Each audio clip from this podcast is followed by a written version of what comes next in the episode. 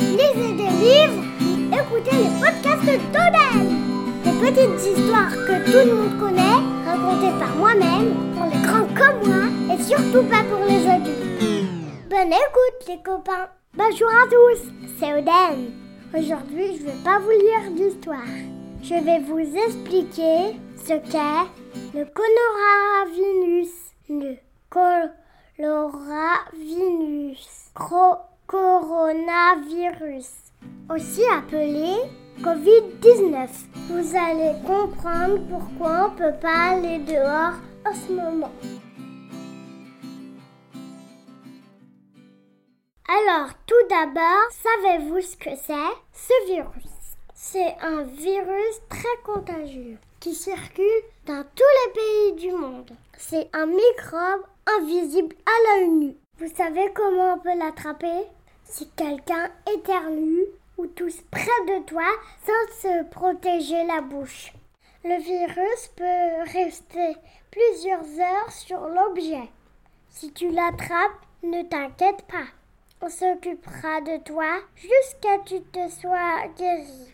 Tu sais combien de temps ça dure? En général, les personnes malades guérissent en quelques jours avec du repos.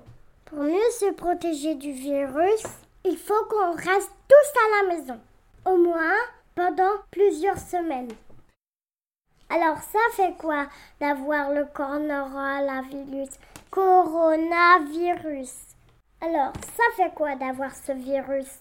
Ça fait tousser?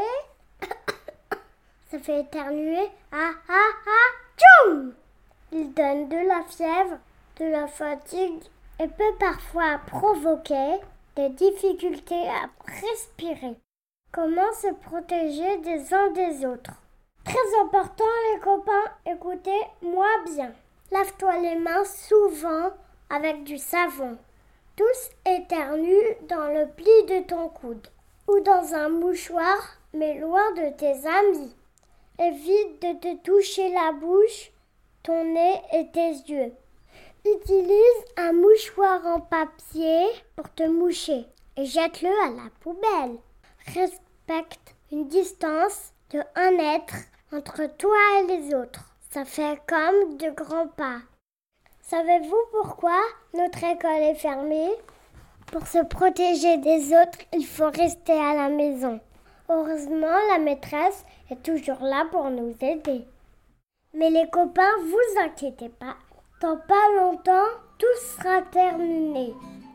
Un grand merci à tous de m'avoir écouté. On se retrouve dans une prochaine histoire. Gros bisous et bonne journée ou bonne nuit.